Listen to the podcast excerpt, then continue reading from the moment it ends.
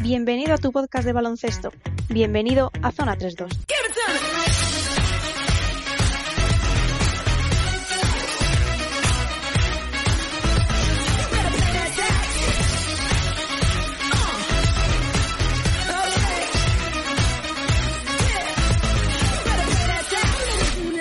Bienvenidos a una nueva edición de Zona 3.2. Cuando estamos alcanzando las últimas semanas, las últimas ediciones de esta temporada en el tramo final de todas las competiciones, volvemos como cada jueves para traer el análisis, la opinión y los comentarios de todo lo que está ocurriendo y de todo lo que es relevante en el mundo baloncesto. Esta semana, como siempre, tenemos que pasar por el playoff de la NBA, por el playoff de la CB. Haremos un breve repaso a otro tipo de cosas que enseguida vais a escuchar y por supuesto os haremos una previa oficial del Eurobásquet femenino que comienza el próximo jueves, justo cuando estemos grabando esto. Vosotros podréis ya ver el primer partido de nuestra selección en ese europeo femenino de baloncesto que se disputará en Valencia. Para empezar, en el capítulo de hoy vamos con lo de siempre, con las presentaciones. Voy a presentar a mis amigos estos dos eh, titanes que están aquí conmigo hoy para hablarnos de todo lo que viene por delante. Vamos a empezar primero por felicitar al tirador melancólico, a Pepe Kubrick, que ese blog cumplió esta semana su décimo aniversario. Por lo tanto, antes de saludarte, Pepe, felicidades y muchas gracias por, seguir durante tantos años actualizando el baloncesto a modo de blog. Muchas gracias. La verdad es que, sí, que 10 años son, muchos años. ¿eh? Son, eh, son, años en los que mucha gente mm, no, es capaz de, mantener una cosa como un blog porque es, algo que, empiezas con mucho, con, con un ímpetu tremendo y luego vas dejando. Y de hecho, admito que es mi caso también, ¿no? El ritmo de publicaciones de los últimos dos, tres años ha bajado mucho, es, muy difícil, pero bueno, cuando, cuando sí que consigo ilusionarme otra vez, la verdad es que es un ejercicio maravilloso, además porque aprendes mucho, o sea que bueno, muchas gracias por, las felicitaciones y la verdad es que sí que, luego repasas y el, el, lunes que cumplí los 10 años, decía, ostras, que he visto pues la retirada de Novisky, la de Navarro, he hablado de todo eso, he, ido viendo cómo llegaba Doncic, todo eso. Entonces, es bonito, es como tener un diario de baloncesto, ¿no? O sea que muy contento por ello. Y muy contento también de, estar aquí, que la verdad es que es, es, también otro diario de, del baloncesto en el que todas las semanas pues contamos lo que sucede. Eso es, un diario de baloncesto. Qué bonita definición de, un blog. ¿eh? Yo creo que es algo que todo el mundo debería por lo menos tener. Algunos lo llevamos o lo intentamos llevar en la cabeza y claro, lógicamente se nos van atropellando las temporadas una encima de otra. Otro que también lleva muchos años haciendo ese diario ahí en la cabeza, Javi Morilla. ¿Cómo estás? ¿Cómo lo llevas? Muy buenas. Muy buenas, buenas, buenas tardes a todos, buenas, buenas a todos los, los, eh, los oyentes. Y pues os llevo con calor, con calor aquí ya llegando el verano, ya ha pasado el 40 de mayo y aquí estamos todos con las camisetas de baloncesto porque es nuestra pasión y porque además son más fresquitas que las que las senté. Bueno, yo me he puesto la de baloncesto para que me dierais un poco en la cámara decente, ¿eh? pero yo no estaba ni con camiseta ya, que esto, estos calores no se llevan bien, no se llevan bien. Yo llevo la de Miami por aquello del calor. bueno. Bueno, ya, que estamos con camisetas, yo, yo no llevo de baloncesto, yo llevo una de la URSS. Pero no de la selección soviética, sino de un grupo, de un grupo de punk de, de Sevilla, que, no, perdón, de Granada, aunque algún miembro es sevillano, pero se juntaron en, Granada, que se llama así la, la URSS. La URSS. No la GCCP, ¿no? Sigma, Sigma, Sigma, Rho, ¿no? Muy bien. Bueno, vamos a, vamos a empezar. Vamos a empezar con todo lo que está por delante hoy. Y como decía en la entradilla, Pepe, vamos a empezar hoy por otras informaciones, ¿no? Hay un par de cosillas por ahí que, que merece la pena destacar, a los que no le podemos dar una sección en sí, y vamos a colarlas un poquito antes de, hablar del playoff de la CB. ¿Qué es lo que te ha llamado la atención esta semana? Venga, sí, antes de, antes de meternos en playoff ACB, que suele ser nuestro comienzo de programa siempre, ¿no? Eh, empezar con nuestra liga. Bueno, vamos a comenzar hablando también tangencialmente respecto a la EGB, a la ACB, perdón. Ya tenemos final de la LEF Oro. Eh, ayer se jugó el tercer partido de semifinales entre Granada y Coruña por un lado y el Breogán de Lugo y, y al Alicante. Con lo cual tenemos una final entre Granada y Breogán de Lugo, ¿no? Con factor cancha para, el Granada. es también al mejor de tres partidos. Comienza el día 12, el sábado, este sábado, el 17 segundo partido y el tercero, si hiciera falta, el día 20. Aquí vemos que hay bastante, dejan bastantes días de descanso eh, entre los partidos. Y hay que recordar que de aquí saldrá el único equipo ACB la próxima temporada, ¿no? Esta temporada solo suben un equipo y bajan dos para volver a restablecer eh, los 18 equipos habituales en, la Liga CB. Una Liga CB que, sabemos que está en playoffs, como el resto de, ligas en Europa, ¿no? Eh, creo que es un buen momento para echar un vistazo a ver cómo está la situación en Europa. Bueno, hay países, fíjate, Francia todavía, todavía están acabando la temporada regular, eh, tienen algún, algún partido pendiente por ahí, todavía no se han metido en playoffs. Vamos a ver cómo les pilla el toro de los Juegos Olímpicos, por cierto, pero el resto de, países ya están todos jugándose los playoffs. De hecho, por ejemplo, Turquía ya, ya tiene campeón, que es el EFES. Es que el EFES ha barrido de una manera descomunal al Fenerbahce. Madre mía, qué temporada del EFES. Fíjate, en el primer partido les ganan de 40, en el segundo de 22 y en el tercero de 27. Bubois MVP. Temporada histórica del EFES que solo falló en la Copa del, en, su Copa, en la Copa Turca. Increíblemente perdieron en, primera ronda, en el primer partido de, cuartos de final ante el Darussafaka. Eh, bueno, tenemos también Grecia, pues está ganando el Panathinaikos 2-1 al, al, Labrio. La verdad es que ahí sin, sin Olympiacos ya no tiene gracia. En Serbia tenemos Estrella Roja frente a Mega. Eh, en Alemania tenemos al Alba de Aito frente al Bayern. Ya ayer jugaron el primer partido, primer punto para el Alba de Aito. Y luego muy interesante la italiana, en la que todo el mundo daba favorito al Milán y está barriendo la Virtus al, al Milán. De momento 3-0, les falta un punto más. En Italia se han vuelto locos. Eh, ya lo dijimos al principio de temporada, que habían hecho una supercopa en la que metieron a todos los equipos de, la, de la Lega. Y, ahora están haciendo unos playoffs al mejor de siete partidos también. Menuda locura. Lo que pasa es que van bien de calendario, porque a lo mejor la Virtus ya se corona campeona mañana. Y bueno, pues esto es un poco la situación en Europa. Una Europa que, eh, que ha visto coronarse campeón de la Euroliga Junior, de lo que se llama ahora el Adidas Next Generation Tournament, al Real Madrid otra vez. Repite, repite el Real Madrid este, este, este entorchado, empata con el Cesca con tres, con una gran diferencia, porque el Cesca esos primeros años, pues igual que la Copa de Europa al principio era eh, un torneo eh, con un calendario mucho más corto, pues este Adidas Next Generation, que al principio era Nike International Tournament, eh, algo así, era NIJT, el patrocinio de, Adidas empieza hace unos años, precisamente cuando el, Madrid empieza a destacar. Y bueno, es una competición muy bonita, hay cosas muy anecdóticas. Por ejemplo, eh, hay un partido de Mirotic en el que presuntamente llegó a 84 de valoración. Lo que pasa es que esta estadística no se, no se puede comprobar ahora mismo de hecho, luego Mirotic reconoció que falló algún tiro en ese partido y, tú te metes en la página de Euroliga y precisamente en esa edición, ahora no recuerdo el año, pues no, no están las estadísticas. O sea que nos quedamos sin saber si realmente llegó a, esa valoración, que eran treinta y pico puntos, veintipico rebotes, bueno, y ninguna pérdida, evidentemente, ¿no?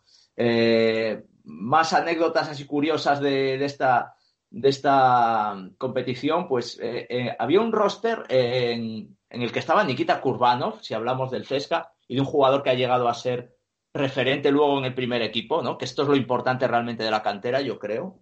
Pues ahí está Kurbanov.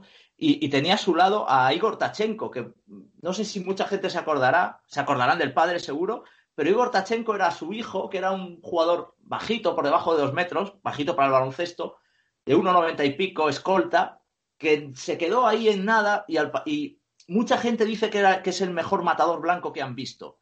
Era un tío obsesionado con Vince, con Carter y que reproducía sus mates eh, tal cual, ¿no? Pero se obsesionó demasiado con el tema de los mates y luego no, nunca llegó a nada. Pero bueno, es una competición, ya te digo, que hemos visto por ahí jugar pues a, a Datome, a, a Goga Bitazde, ahora triunfando en la NBA, en fin, no sé, a, Darío Saric, que fue MVP un año, Alberto Avalde fue MVP con el Juventud también. Y bueno, sobre el Real Madrid, pues eh, realmente lleva 21 partidos consecutivos ganando en este torneo. Han ganado esta edición invictos, ganaron en, en 2019 invictos, en 2020 los cuatro partidos que disputaron antes de la pandemia los ganaron y se habían despedido en 2018, que no pudieron llegar a la final, pero habían acabado su último partido de, fase de grupos, creo que era ante el Mega Serbio, ganando ese partido también. Eh, y bueno, pues este año les ha costado mucho porque la verdad hay que, hay que tener en cuenta que hemos visto un gran Barcelona también. El Barcelona solo ha ganado una edición, pero este año tenían muy, muy buen equipo eh, sobre todo con Michael Caicedo, eh, otro jugador nacional también. Hay muchos jugadores nacionales en esta, en esta final, pese a que mucha gente, por desconocimiento, dice que, que no, que esto no es cantera, que traen muchos chicos de fuera y tal. Bueno, es cierto que los traen, creo que es bueno también porque hace mejorar también a los nuestros esta competitividad, pero hemos visto a muchos jugadores que de hecho estaban en la, en la última mm, selección sub-16 campeona de Europa. No sé si os acordáis, en 2019 con Juan Núñez, que fue MVP.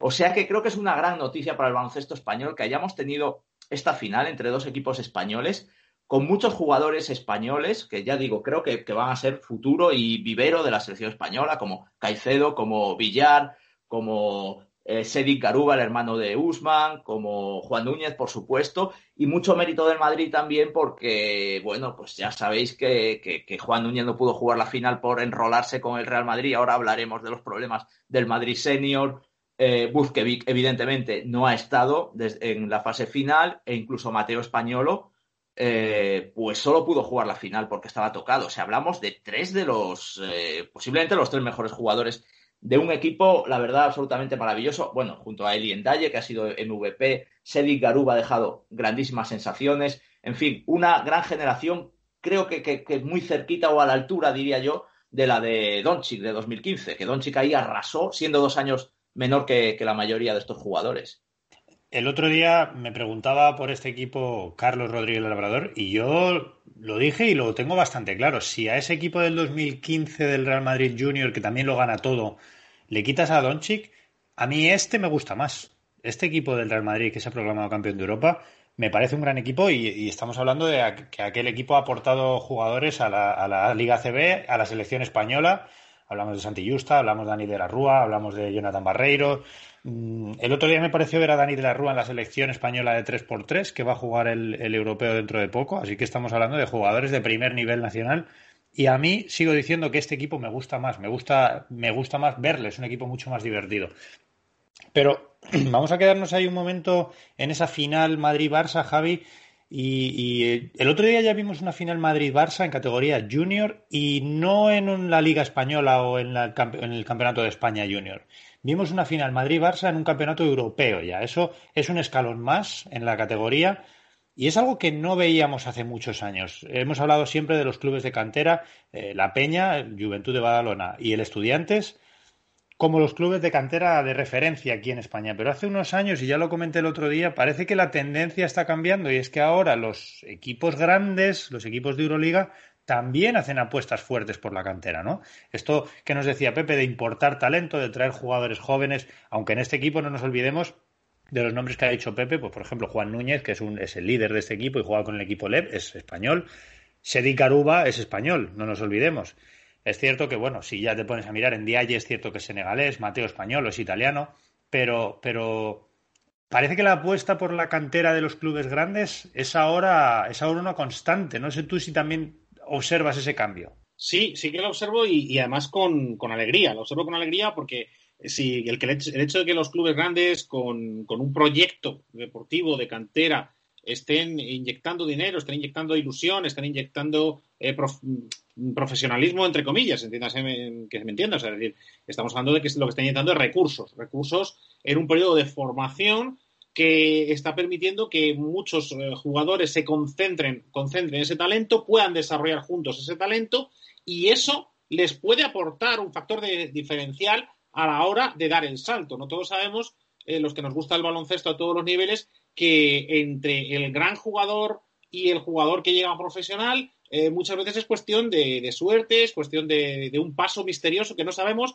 Bueno, pues no es tan misterioso. Al final, cuando estás con muy buenos entrenadores, en muy buenas instalaciones, con muy buenos compañeros, pues es fácil que alcances, es más fácil que alcances tu máximo potencial que si no estás con buenos entrenadores, con buenas instalaciones y con buenos compañeros. Entonces, ahí esa inversión en talento, esa inversión en recursos, creo que, nos va a dar eh, a medio plazo, nos, va a dar muchas alegrías, a corto plazo ya se lo está dando, recordemos cómo el, Real Madrid, para empezar, eh, ha sacado de ahí el mejor jugador europeo posiblemente de todos los tiempos en, muy poco, en muy pocos años lo estaremos diciendo. Y de ahí ha sacado, de sacó el Madrid la máxima estrella ahora del Barcelona. Y de ahí la selección tiene que, si queremos revertir poderes, tienen que venir de, por aquí.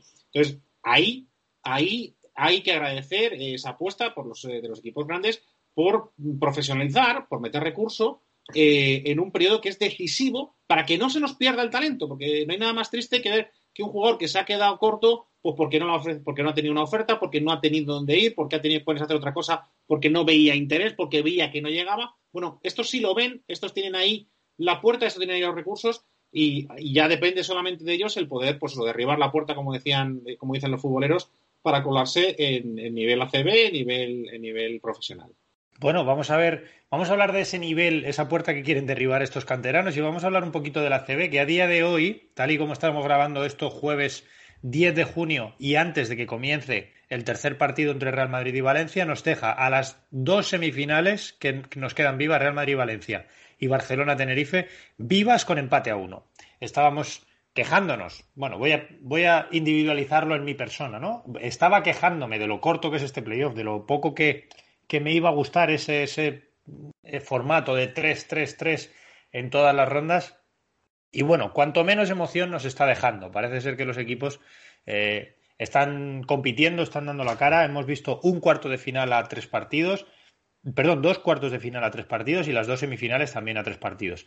Ahora mismo no nos vamos a meter en el, en el pronóstico por primero, porque ya sabéis el, la habilidad que tenemos para hacer pronósticos y segundo porque no tendría ningún sentido para cuando eh, os llegue esto probablemente la eliminatoria de Real Madrid-Valencia esté resuelta y la mayoría que, de descargas que solemos tener en fin de semana también llegarán tarde para el Barcelona-Tenerife que se disputa mañana viernes. Así que vamos a entrar a, hablar de lo que hemos vivido ya.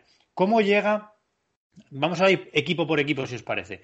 El camino, por ejemplo, de Valencia hasta esta, hasta esta semifinal. No sé si compartís conmigo que ha sido, parece que, iban con el freno de mano echado, la eliminatoria con Basconia parecía que no terminaban de arrancar tampoco, ganan el tercer partido, que es el momento crucial, el momento de dar la cara. El primer partido en el Palacio, yo creo que Valencia no está a la altura de una semifinal ACB, lo digo como lo siento. Y ahora, el partido de la Fonteta ya con, más público, con aquella, con esa defensa ahogando la línea interior del Real Madrid, me parece que es una obra maestra también, ¿eh? de, levantar la cabeza después de un golpe bajo en tan solo dos días. Así que ole ahí por, por Ponsarnau y por todo el equipo.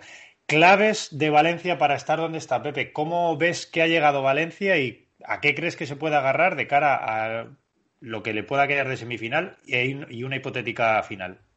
Hombre, se puede agarrar a, sobre todo a que el Madrid ha demostrado ser humano en este, segundo partido. Lo, que estaba haciendo el Madrid en estos playoffs, eh, desde, desde, el comienzo ante Gran Canaria, mm, me, estaba pareciendo bestial, sobre todo en una estadística muy concreta que es la del rebote, que lo comentamos el otro día, ¿no? Frente al Gran Canaria hizo 96 eh, rebotes en, en, dos partidos, pero es que ante el Valencia en el primer partido captura 52. O sea, llevaba tres partidos el Madrid eh, haciendo una media prácticamente de 50 rebotes por partido. Lo nunca visto. Esto es increíble. A poco que estés atinado en el tiro, eh, cuesta que vayas a perder partidos con este nivel reboteador. Ojo, frente, perdón, en el segundo, en el segundo partido ante Valencia, o sea, frente a Valencia, sí, en la Fonteta, vuelven a ganar el rebote, pero ya muy ajustado, 29 a 34. Ya es una, una estadística mucho más normal. Y aquí ya es cierto que si el Madrid no está eh, bien en ataque, no le entran los tiros, en un partido que no tuvo mucho, mucho ritmo anotador, eh, en todos los sentidos, no tuvo tampoco mucha intensidad defensiva, muy pocas faltas eh, por parte de los dos equipos. El Valencia hizo 16, el Madrid solo 15. Ninguno llegó a las 20 faltas siquiera, muy pocos tiros libres. Y, y el Madrid muy blandito atrás. a comienzo de partido vimos a Valencia anotando muy fácil por dentro, pero no sus jugadores altos en penetraciones.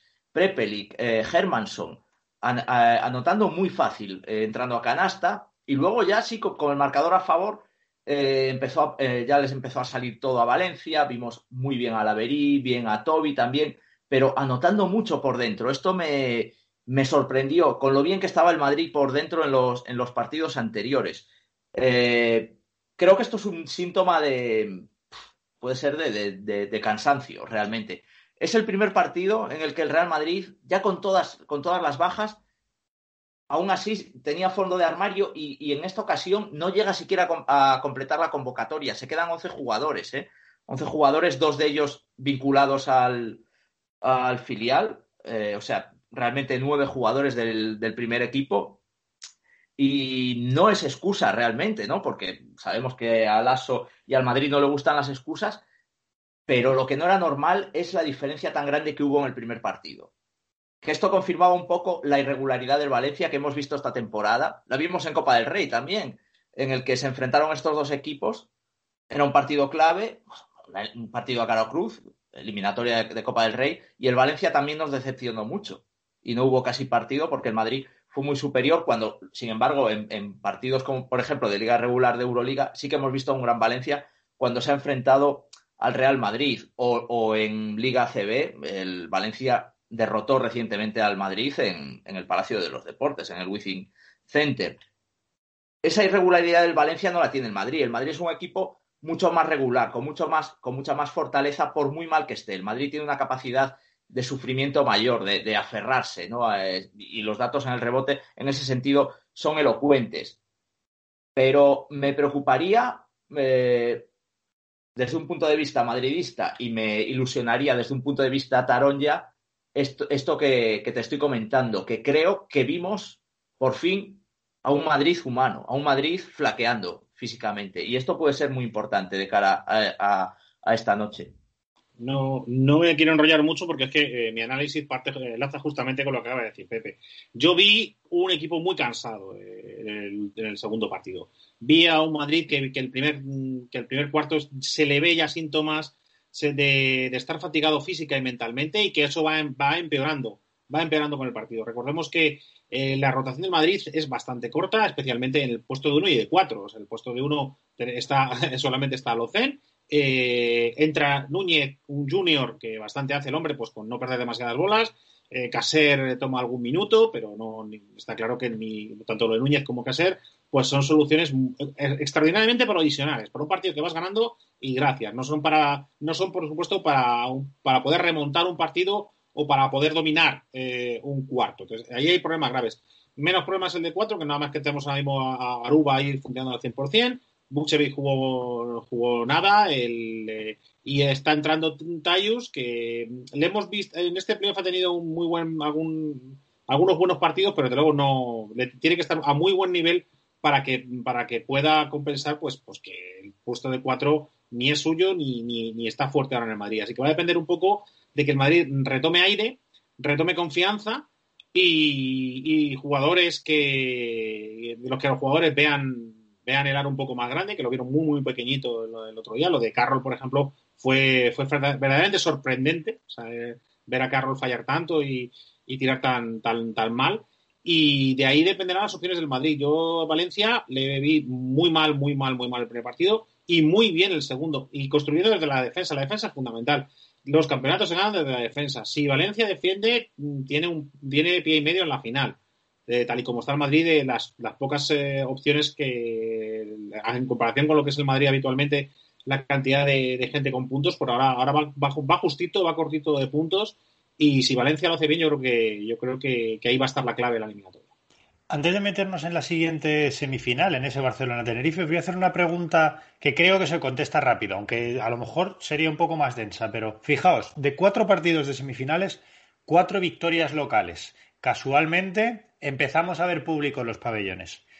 ¿Creéis que les está pillando un poco fríos a los jugadores y entrenadores esto de volver a tener público? ¿Creéis que el público está jugando me atrevo a decir quizá más incluso que cuando los pabellones estaban llenos, pero era lo normal.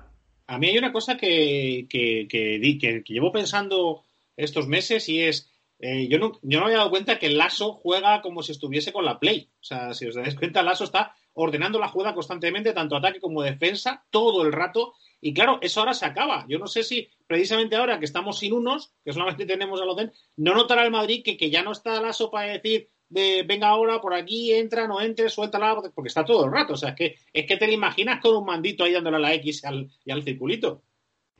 Pepe, ¿tú crees que el público vuelve a jugar?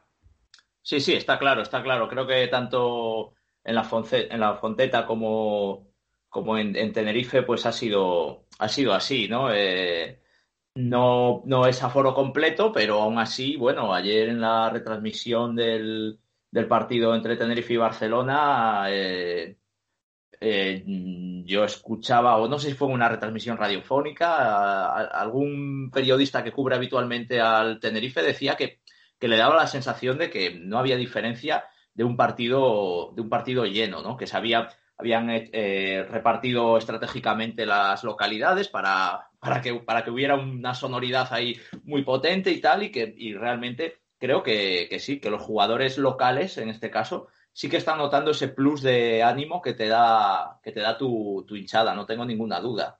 Bueno, veremos a ver si a la larga el factor cancha acaba siendo de verdad un factor determinante, que en una serie a tres partidos yo precisamente lo que más criticaba era eso, que el factor cancha pues pierde un poco de peso. Pero bueno, vamos, ya que nos hablabas de, Tenerife ayer, vamos ya a la siguiente eliminatoria, ese Barcelona-Tenerife que nos está dejando pues tantos detalles y tantas cosas de las que hablar. Podemos hablar de los 40 puntos en un solo cuarto de, del Barcelona en el primer partido, podemos hablar de la defensa y el eterno pick and roll y pick and pop de Marceliño y Sermadini, o podemos hablar del Pau Gasol más eficiente de todo el Barcelona, siendo el jugador que más produce en menos tiempo. Pepe, te dejo los tres temas. Dime qué piensas tú de, esta eliminatoria y, por supuesto, si hay algo que no te haya dicho yo, adelante con ello. Bueno, ha sido un poco como lo que hemos visto entre Madrid y Valencia, pero bueno, con otros matices, evidentemente. Pero sí que es cierto que hemos visto a dos equipos, eh, perdón, sí, a, eso, a dos equipos eh, como la noche y el día, ¿no? O sea, en, total los cuatro equipos de semifinales lo, lo, estamos viendo así, que han cambiado mucho del primer al segundo partido. Eh, Barcelona, mm, brillantísimo en el primer partido, un, una bestialidad en ataque haciendo la mejor anotación en playoffs en los últimos 20 años, eh, igualando el récord de triples en playoffs con 17 y sin embargo en el segundo partido haciendo un partido bastante flojo. Al revés que el Tenerife, que en Barcelona apenas comparece, la verdad, y sin embargo ayer pues hace un partido evidentemente sujetado en, en ese monstruo de dos cabezas llamado Wermadini, ¿no? Esa, ese, ese, ese jugador total que sería, sería un poco las valoraciones que hacía Sabonis en su mejor momento, ¿no?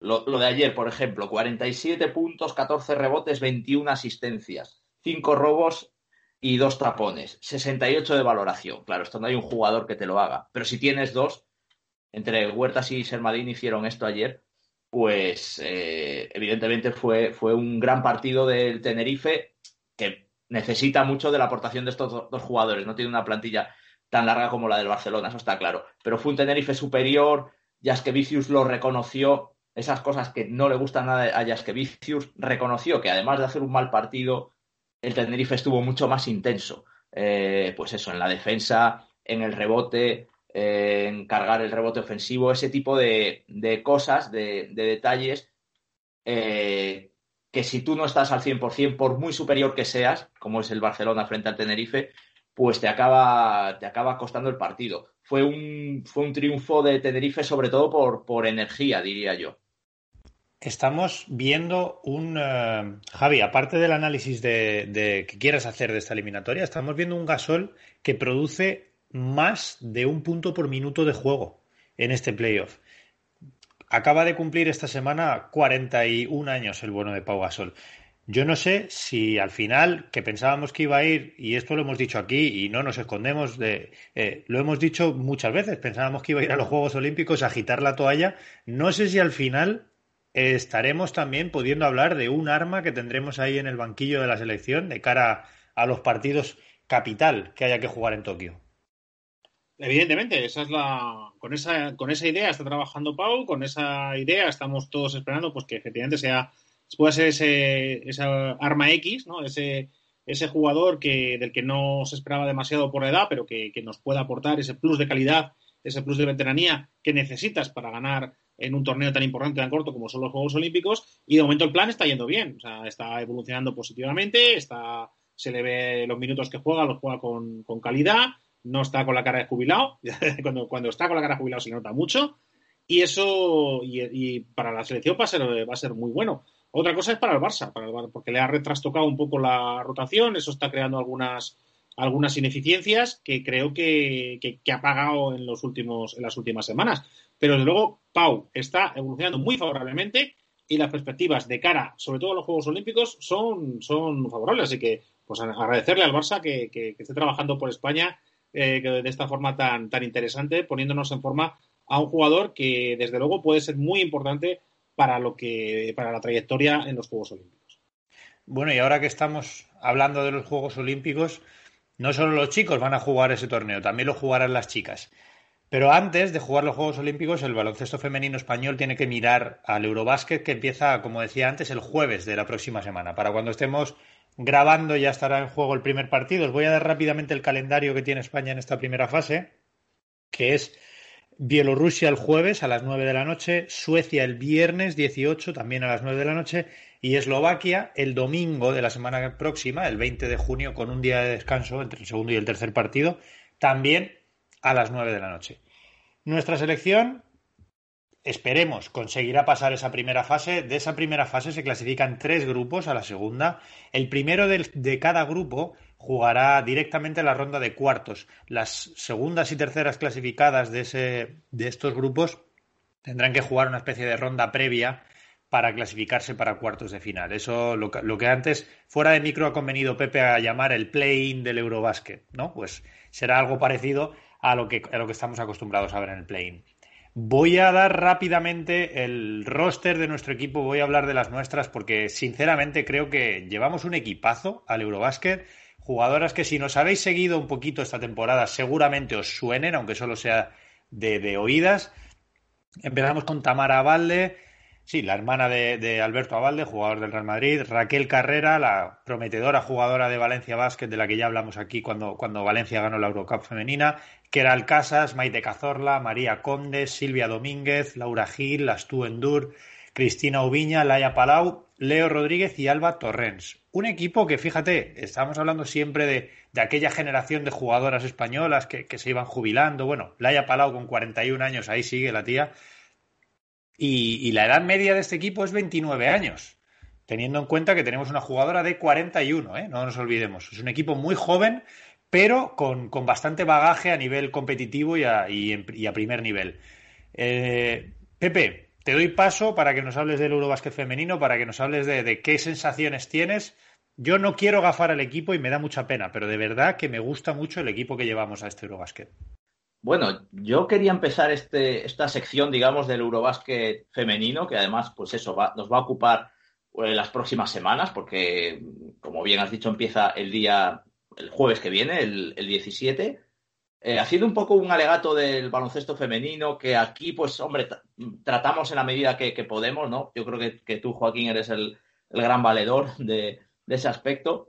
Y la verdad es que me, me ha hecho reflexionar mucho, sobre todo la comprar las gigantes de este mes, como hago religiosamente, y ver que dedicaban la portada a la, selección española femenina. Me ha gustado mucho el detalle, no individualizando, bueno, salen eh, seis o siete jugadoras, no recuerdo, las tengo por aquí, eh, seis jugadoras, ¿no? pues eso, está, está, está Tamara Valde, está, perdón, Alba Torrens, está Laia Palau, eh, Raquel Carrera, bueno, un poco, que era Casas, mezclando un poco generaciones, ¿no? Eh, que es un poco lo que es este, este, este equipo.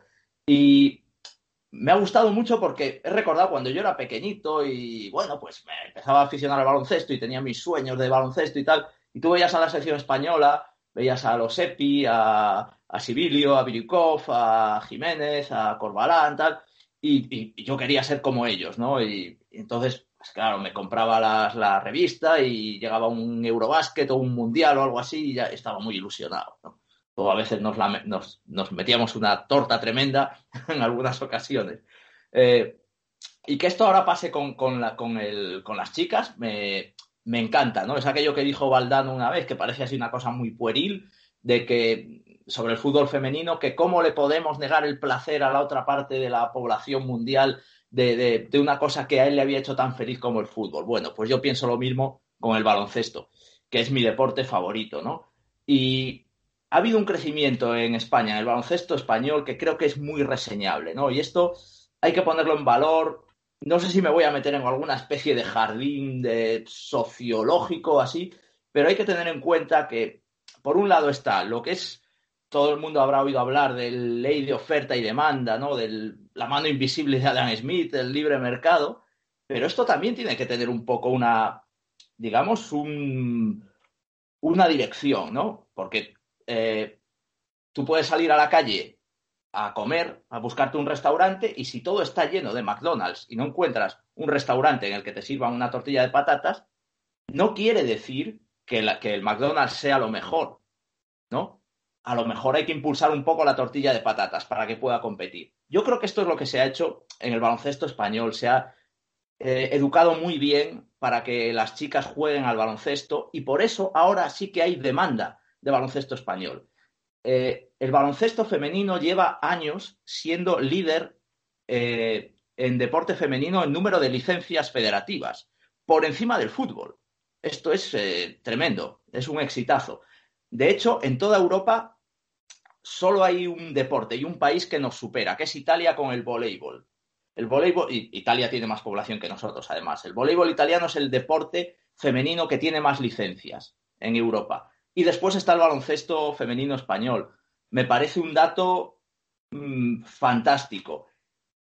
No hay, no hay un, país en, Europa ahora mismo que trabaje mejor el baloncesto femenino que España. Y esto lo dicen los datos. Desde que se desintegró la Unión Soviética, eh, que, arrasó. O sea, los primeros eh, campeonatos de Europa, excepto el primero que lo gana Italia en 1938, después hay la Segunda Guerra Mundial y a partir de 1950 lo gana todo, todo la, Unión Soviética, excepto en el 58 que lo gana Bulgaria y luego del 60 al 91 la Unión Soviética vuelve a ganar 17 seguidos. En total, entre el 50 y el 91, la Unión Soviética gana 21 de 22 campeonatos de Europa de baloncesto femenino entre 1950 y 1991. Y en 1993 España gana su primer oro en Italia. Coincide con la desaparición de la URSS. En ese europeo ya compite la URSS como Rusia, pero en honor a la verdad, en, en el anterior oro de la Unión Soviética, que había sido en 1991, en aquel roster 10 de las jugadoras eran rusas ya, solo dos ucranianas. O sea que aquí no podemos hablar de que, claro, como ya no tenían las lituanas o tal, ¿no? Eh, este dato es muy interesante, ¿no? A partir de 1993, con esas pioneras, eh, Amaya Valdeboro todavía no estaba, era una jovencita, tendría 17 años o así, pero ahí ya estaban, pues, eh, Elizabeth Cebrián, Blanca Ares, la esposa de, Escariolo, Marina Ferragut, Goni Gewer, la madre de los Hernán Gómez, Mar Chantal, en fin, bueno, estas fueron las pioneras y a partir de ahí se sembró una semilla que da sus frutos, yo creo, en este, en este siglo en el que hemos ganado ya eh, tres campeonatos de Europa, dos de ellos seguidos. Esto no lo había hecho nadie desde, desde la Unión Soviética. Eh, evidentemente, tres tampoco. Eh, este es el reto ahora, ganar el tercero consecutivo. Si miras el, el medallero del baloncesto europeo femenino, es que es tremendo. Es que somos somos el segundo mejor país, mm, solo detrás de, la, de Rusia, porque toma los datos de la URSS. Si no, seríamos el primero incluso, ¿no? La URSS y Rusia, pues tiene 24 oros, 4 platas y 2 eh, bronces, pero como Rusia solo han ganado un, europeo. Sin embargo, nosotros hemos ganado 4, más una plata y 5 bronces. O sea, es que eh, prácticamente somos el mejor equipo de Europa en, baloncesto femenino. Es una barbaridad, pero no, no es chauvinismo, tenemos que, decirlo así. Y de cara a este, a este Eurobásquet, como bien has dicho, tenemos un equipazo. Eh, si las cosas van bien, deberíamos quedar primeros de grupo, conseguir ese pase directo a cuartos de final, tener un poquito más de descanso, no meternos en líos con lo que pueda venir de los grupos eh, de los grupos que, que, nos tocarían, que sería el, grupo B. El grupo B siempre va a ser nuestro, nuestro rival, digamos, ¿no? Lo que pasa es que como, como hay esto de, esa especie de play-in, fíjate que, que, a lo mejor hasta el tercero de nuestro grupo, si somos primeros, podría repetir como nuestro rival en cuartos. Y bueno, hablando un poco de otros rivales, nos puede venir Francia. Si Francia queda primera de grupo, eh, vendría por nuestro lado del cuadro en, semis. Hay mucha gente que piensa que Francia quizás sea la, gran favorita por delante de España, ¿no? Eh, pero España está ahí, posiblemente España, Francia, y, se habla mucho de, Bélgica también, como a lo mejor como un tapado, pero, pero bueno, además va por el otro lado del cuadro y con, un gran equipo, ¿no? Con, con Emma Messeman, sobre todo, que fue MVP de las finales de la, WNBA me parece que en 2019.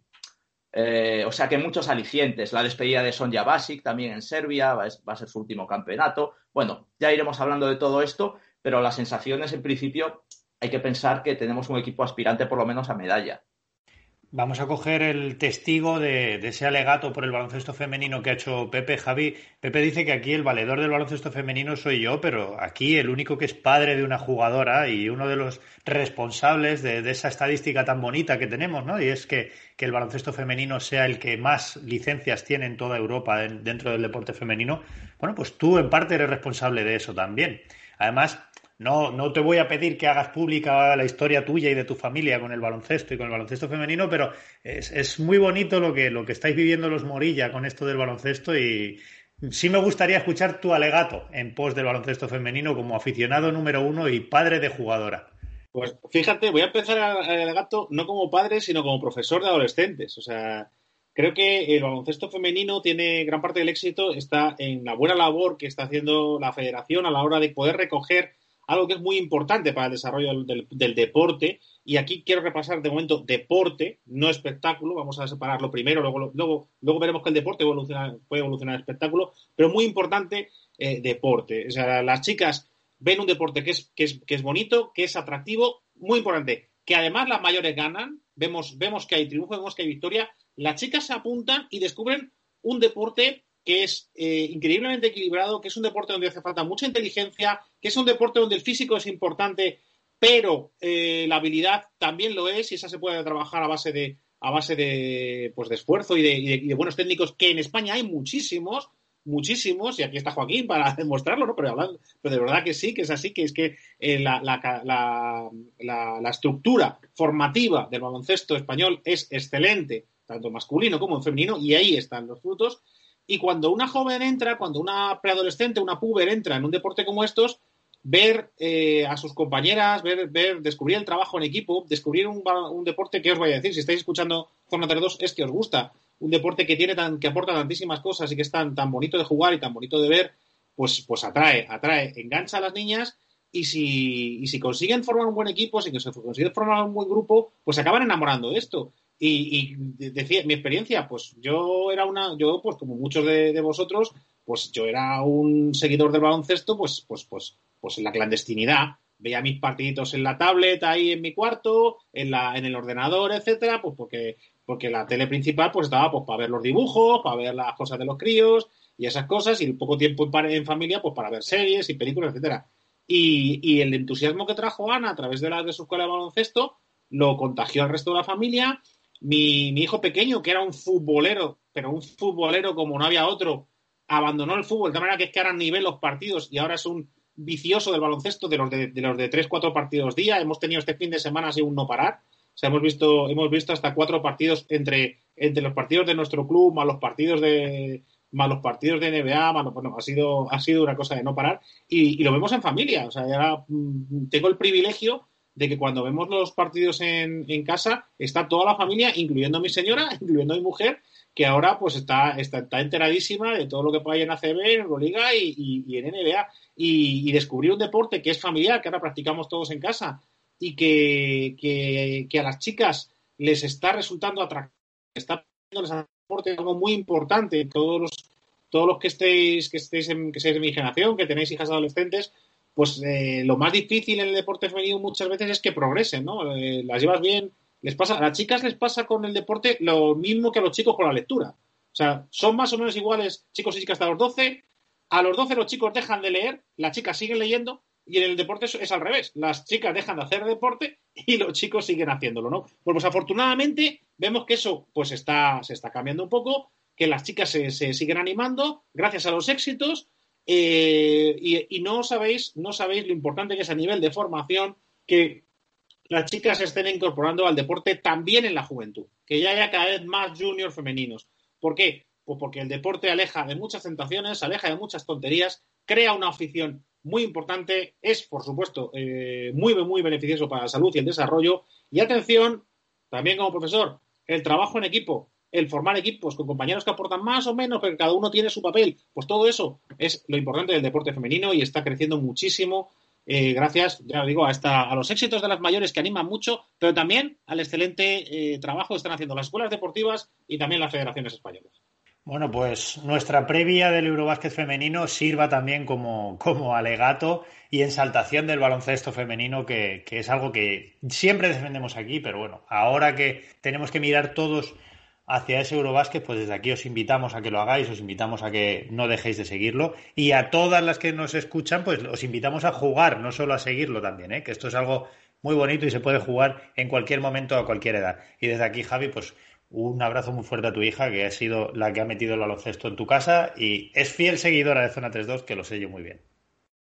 Vamos a cerrar así el bloque Europa, el bloque ACB, lo que tiene que dar de sí el baloncesto de aquí. Nos vamos al baloncesto de allí. Nos vamos a la NBA.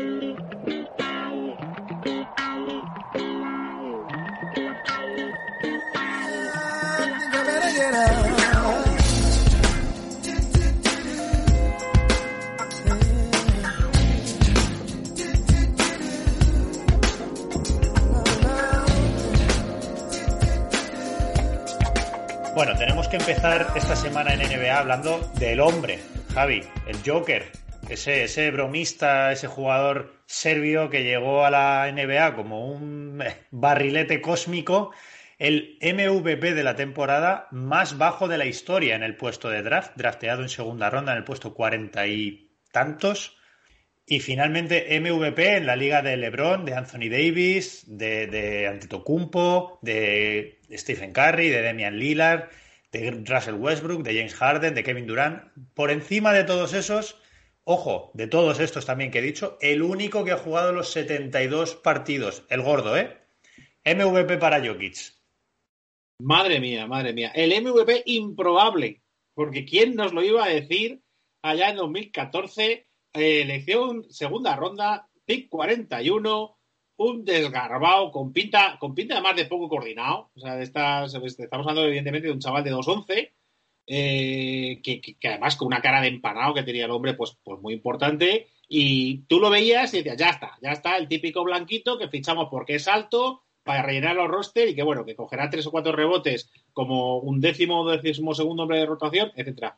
Y en lo que se ha convertido, y en lo que se ha convertido, en un jugador total, en un jugador que, está añadiendo muchísimos matices al puesto de 5.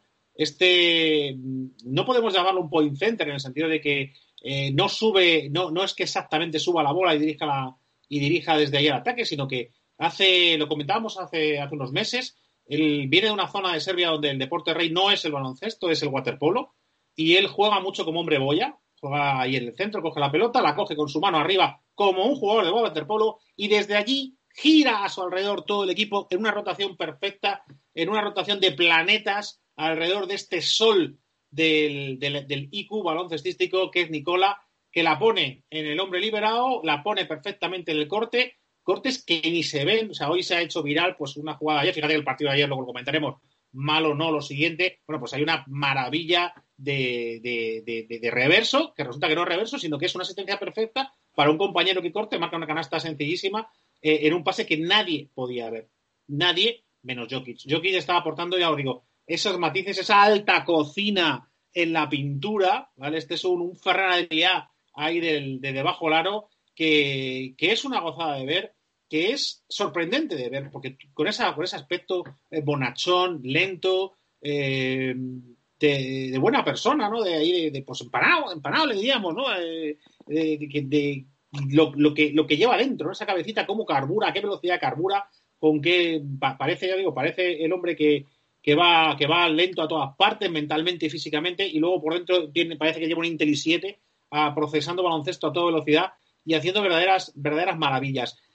Ya os digo, una gozada ver a este jugador, una gozada que se le haya reconocido, porque yo tuve miedo en los años pasados a que nunca se le reconociese a Jokic su valor, porque ya digo, porque no, porque el espectáculo que da es distinto, no es, un jugador de alley no es un jugador de, de, dribbling, no es un jugador de mate espectacular, no, no es un jugador de, de ¿no? De, de, ese pase imposible, de ese reverso con el timing perfecto, eh, de ese tiro eficaz y de ese dar a su equipo lo que necesita y una enhorabuena para los que amamos el, baloncesto, que este jugador improbable, que esta estrella improbable como Jokic, que además, por cierto, añade un sentido del humor fabuloso. Hoy se ha, hecho viral una camiseta que se ha puesto hoy para entrenar, donde venían todas las críticas, por detrás venían todas las críticas que se le han hecho, gordo, eh, lento, eh, eh, despistado, todas las cosas que se han hablado de él, que no es una estrella, que nunca será un MVP, que nunca será All-Star, pues todas esas cosas que le han dicho los periodistas en los últimos años los ha, puesto y por delante pues aparecía él pues maquillado de Joker, muy, muy simpático, muy divertido, pero sobre todo muy, muy baloncestístico. Así que desde aquí nuestra sincera enhorabuena para Nikola Jokic y que sean muchos más reconocimientos.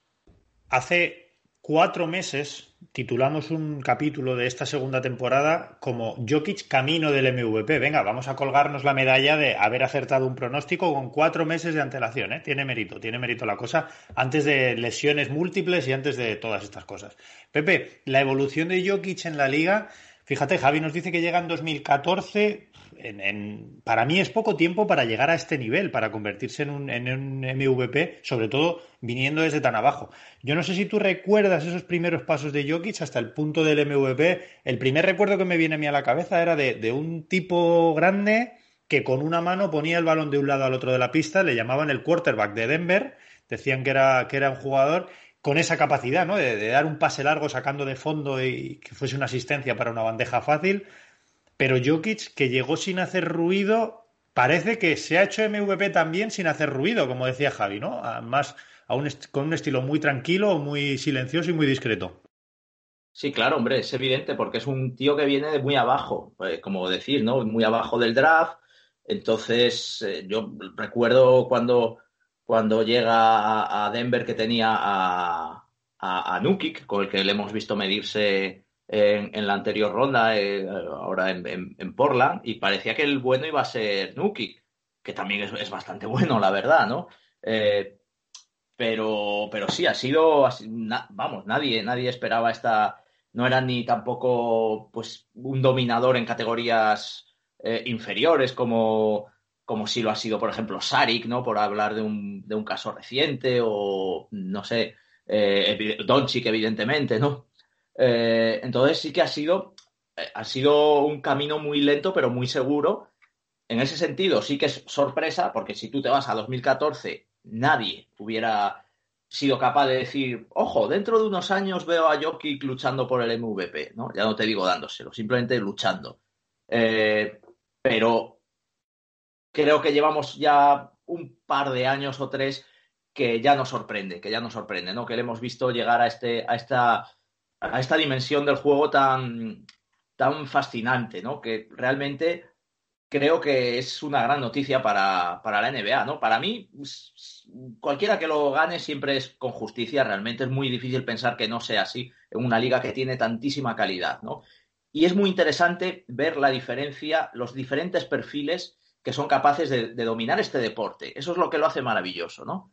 En el caso de Jokic, que es un jugador que además puede atraer mucho a seguidores, a lo mejor que no son tan de la NBA, que son más del baloncesto europeo, que siempre tienen ese prejuicio tonto para mí, pero bueno, es un prejuicio al fin y al cabo, mm, que, en el que piensan que en la NBA es demasiado físico, que no hay jugadores con, con IQ o con visión de juego, eh, y les reconforta a lo mejor ver este tipo de jugador más eh, de vieja escuela, que es capaz de dominar todas las, facetas del juego, que realmente es una cosa muy moderna, ¿no?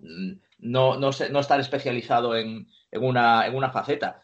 Y tú piensas realmente en qué se parece Westbrook a, a, a Jokic, en nada, ¿no? O, James Harden, o eh, no sé, Steve Nash o, un pivot como Shaquille, que también ha sido MVP, ¿no? Incluso el propio Antetokounmpo, el propio Antetokounmpo, mm. que ha sido MVP las dos últimas temporadas. Quizá por la estatura, pero poco más. Y creo que esto, es, esto engrandece mucho al baloncesto, que el baloncesto no es, un, no es una cosa dogmática. El baloncesto ofrece muchos perfiles y, a mí esto me, me, gusta mucho, me parece, me parece muy bonito y creo que hay que ponerlo en valor, lo mismo que cuando gana Westbrook, que hace poco hablábamos de él y sabemos que hay mucha gente que no sabe darle valor a ese tipo de jugadores. No, no, no. En el baloncesto hay hay muchas maneras de, jugar y hay, hay, perfiles muy distintos y todos son muy valiosos, ¿no? El de Jokic lo ha explicado muy bien Javi, es eh, pues eso, ese, ese hombre boya, ¿no? Que, dirige todo desde, desde la cabecera de, la zona con una visión de juego que es absolutamente maravillosa y, y es un jugador que siendo pivot, si te vas a buscar los highlights, merece más la pena ver cómo pues esos pases que da eh, pases picados a, jugadores que, cortan, eh, en fin, pases por la espalda. Tiene un repertorio eh, impresionante. Y es cierto que llevamos aquí meses diciendo que este era el año de Jokic, o sea que, sí, que, vamos, que lo sentimos un poco nuestro, este MVP. Y, esta evolución que además ha sido muy rápida, recordamos, él es del draft del, del, 14, pero él debuta en, el, en, la temporada 2015-2016 con, con 20 añitos y ya en esa temporada, pues se nos, se nos va, es un rookie con 10 puntos, que está en el All Rookie Team. Y desde entonces ya siempre ha estado, pues, 16 en la segunda temporada, 18, 20, 19 y esta 26. Recordemos los datos con los que le han valido el MVP. Son 26,4 puntos, 10,8 rebotes, 8,3 asistencias, 56,6% en porcentaje de tiro, 38,8 en triples y 86,8% en tiros libres, con un estamos, eh, pues, ante un jugador pues, muy, muy completo, que, lo hace todo, que, vive el baloncesto, que piensa el baloncesto y destacamos algo, y lo hace a una velocidad lenta, parece lento, y, sin embargo, tan lento no será cuando gente mucho más rápida no se la pilla. De ahí es donde un caso donde vemos que la habilidad e inteligencia pues puede en este caso a las fibras musculares. Desde luego, fibras musculares no son precisamente las que caracterizan el cuerpo de Jokic. Pero bueno, ahí está el tío, MVP merecido, justísimo, para todo el mundo baloncesto, excepto para Joel Embiid, que parece ser que no le ha sentado demasiado bien al camerunés que le hayan quitado el premio individual. Tampoco se ha llevado el de mejor defensor del año. Así que se va a quedar un poquito con las ganas de la gloria individual. Esperemos a ver cómo lo hacen sus Sixers en estos playoffs. Pero ya que estamos hablando de, una personalidad, de un tipo que lo ha hecho muy bien y es este Jokic, vamos con otro que lo está haciendo rematadamente bien, Javi. Te, voy a, dar paso a ti primero porque eres el, principal valedor de, Chris Paul en este, en este programa. Ninguno lo criticamos, pero ese traspaso de Chris Paul de Oklahoma City a Phoenix bueno, a Pepe, como supuso la salida de, Ricky, quizá no le hizo mucha gracia. Yo he sido escéptico con Chris Paul desde su llegada a Oklahoma, tengo que ser sincero. Sin embargo, sigue callando bocas y es que lo de este año, lo de este año ya en Phoenix otra vez, poniendo a Phoenix en un equipo donde, en un sitio donde nunca había estado, que es el único jugador de todo el roster que tenía experiencia en playoff, que tenía experiencia en segunda ronda, ya no sé qué categoría darle a Chris Paul y la temporada que está haciendo. ¿Cómo, ¿Cómo, me estoy alegrando? ¿Cómo me estoy alegrando de que por lo menos esta vez esto sí lo vi venir? Eh, Chris Paul, a mí me encanta, es que es un, estos, estos bases de vieja escuela, pequeñitos, que todo lo tienen que hacer a base de, previsión y de anticipar la jugada y, de muchísima experiencia y muchísimo baloncesto en la cabeza. A mí me encantan. Chris Paul es uno de los últimos representantes de esta escuela, del pase primero, y, y, está dando un clinic, está dando un clinic toda la temporada, elevando a estos Suns llevando el nivel competitivo de estos Suns fácilmente los ha elevado dos escalones en un solo año, llevando los dos lo está llevando. Ahora mismo dos, ahora mismo dos cero, con, este, ya muy serios, muy serios candidatos a la, a la final de conferencia. Eh, y lo ha hecho todo, pues eso, con, con, siendo un base de toda la vida. En las estadísticas que están, claro, ahora, ahora, de repente ahora todo el mundo se sube al carro, ahora Chris Paul, qué pedazo de base, etcétera, y ahora ves a Chris Paul por todas partes. Bueno, Chris Paul es en los últimos tres partidos 38 asistencias con dos pérdidas. 38 asistencias con dos pérdidas. Pues estamos a más de 12, de 12 asistencias por partido, promediando menos de una pérdida por partido. De hecho, el último, el último partido, pues ha sido una estadística de estas curiosas que tiene la NBA, y es que eh, ha hecho 15 eh, puntos más 15 asistencias y cero pérdidas. Es una estadística que no se veía en la NBA desde, desde que lo hizo Chris Paul eh, hace cuatro años y desde que lo dijo Chris Paul hace ocho años. Hay que irse hasta Magic para ver una, estadística eh, similar. Y en total, Chris Paul lo ha hecho tres veces y el resto de la historia de la NBA, pues otras tres veces. ¿De qué estamos hablando? Pues de que un base eh, fuera de serie que eleva el nivel. Ayer, ayer 17 puntos, 15 asistencias, cero pérdidas. Casi nada. Eh, igualando en esta estadística, el único que ha hecho algo similar ha sido, ha sido Magic Johnson. Brutal, brutal y, y, es, la, es la explicación sencilla pues para el éxito de este equipo, pues que está llegando mucho más lejos de lo que todos pensábamos y que está pisan quemando etapas, pues mucho más rápido. Eh, sabíamos que la apuesta de, que hicieron por que hicieron por Booker podía dar su fruto. Se esperaba que la de Ayton, que la de Ayton también, también fuese, fuese buena, aunque la gente nos quedamos un poquito fríos porque Ayton ha tenido un, despegar un poquito más lento, sobre todo teniendo en cuenta que sus compañeros de draft pues lo habían hecho tan, tan bestial como Young, como Trey Young o Luka Doncic. Pero claro, amigo, es que en, un guiso de estos metes a Chris Paul y es la pieza que te falta, es, el, es la, palanca de, cambios que hace que el coche rule, que el coche tire y que el coche, pues bueno, pues lanzadito a ganar las 500 millas ¿no? y, a, hacer historia en la NBA. Así que grandísimo la eliminatoria, grandísimo los playoffs, grandísima temporada del pequeñajo de Chris Paul, que, por cierto, además que es de, de Wake Forest, o sea que es eh, comparte alma mater, por ejemplo, con, Tim Duncan, mi, jugador icono, así que me alegro aún más todavía por ello. Bueno, es un jugador, como ha dicho Javi, de base, base de, vieja escuela, ¿no? Yo recuerdo el, primer Chris Paul, que era un jugador muy apreciable para. Eh, voy a volver a hablar de, fantasy, para los que jugamos fantasy, ¿no? porque era un jugador muy seguro ya, siempre lo fue, ¿no? Un jugador, pues eso, con, muy buena selección de tiro, muy hábil en el robo de balón también, eh, que a mí esto me gustaba mucho. A mí me gustan mucho los bases eh, que roban muchos balones. Y, este tío te daba muy, muy buenas cifras en, todo eso. Me acuerdo cuando llegó con, a la vez que Deron Williams, eh, más o menos, que era el, estaba ahí el duelo entre Paul y Deron Williams. Es que Deron Williams tuvo unos años ahí que parecía que iba a ser que podía ser el, gran competidor de, Paul eh, por ese puesto de base y al final con los años se ha demostrado que Paul ha sido el, más, el, posiblemente el mejor base puro después de desde Steve Nash, ¿no? Eh, con los años yo le he perdido un poco de fe, digamos, o de, gusto, porque bueno, pues como es un jugador, sí que eh, pensábamos que, que, iba a llevar muy alto a Nueva Orleans, como si fuera fácil, ¿no? pues sí que le fui, mm, digamos, apartando un poco de mi foco particular y ya no le daba, no le daba yo mm, opciones, digamos, a ser un jugador que pudiera estar en la pomada del anillo. Y me, está callando la boca esta, esta, temporada, evidentemente, dirigiendo a estos, a estos grandísimos Fénix que, que, los ha cambiado totalmente. No se puede decir de otra manera cuando el, roster es prácticamente el mismo. Eh, incluso te diría que es un poco más disminuido en fondo de armario, a lo mejor, en plantilla larga, porque también sale, aparte de Ricky, sale eh, Kelly Ubre, que a mí me parece un jugador que, bueno, con una progresión tremendísima, y sin embargo, a lo mejor con menor rotación, eh, pues eh, es un equipo ahora mismo que parece imbatible, ¿no? Ves, ves su quinteto titular, están todos promediando por encima de los 10 puntos, con unas...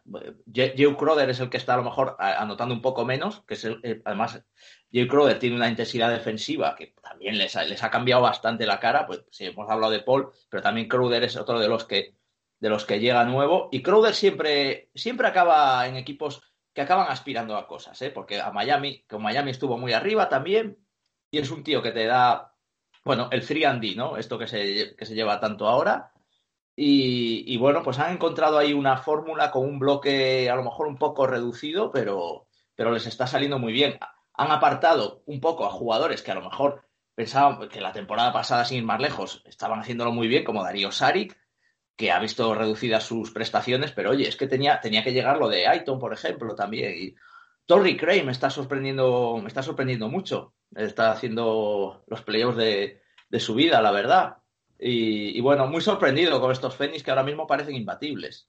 Vamos a seguir trenzando temas y como Pepe ha hilado lo de Chris Paul con, la eliminatoria Suns Nuggets, Javi, y ya nos ha hablado de Suns, yo te voy a preguntar a ti por Nuggets. ¿Estamos viendo una versión quizá desconocida de Denver? Un, a, día de hoy la sensación después de este 2-0 es que Denver no llega. Hablábamos antes de empezar a grabar que perder a Murray es perder mucho de cara a un playoff pero de ahí a que las diferencias en estos partidos sean tan bestias, el primer partido 105-122, 17 puntos de diferencia, el, segundo partido 98-123, 25 puntos de diferencia. Malón, después del segundo partido, dijo literalmente estar avergonzado por la imagen del equipo. Es que, a ver, estamos en playoff y aquí o defiendes o te vas. Y, y la defensa de la defensa de Denver pues está haciendo aguas. Nunca ha sido, nunca ha sido el, punto fuerte de Denver, lo compensaba con un ataque con un ataque avasallador donde las donde había muchísimas opciones, pero claro, ¿qué ocurre? Que a Denver ahora le falla el ataque porque le faltan todos los puntos de Murray, que son muchísimos puntos.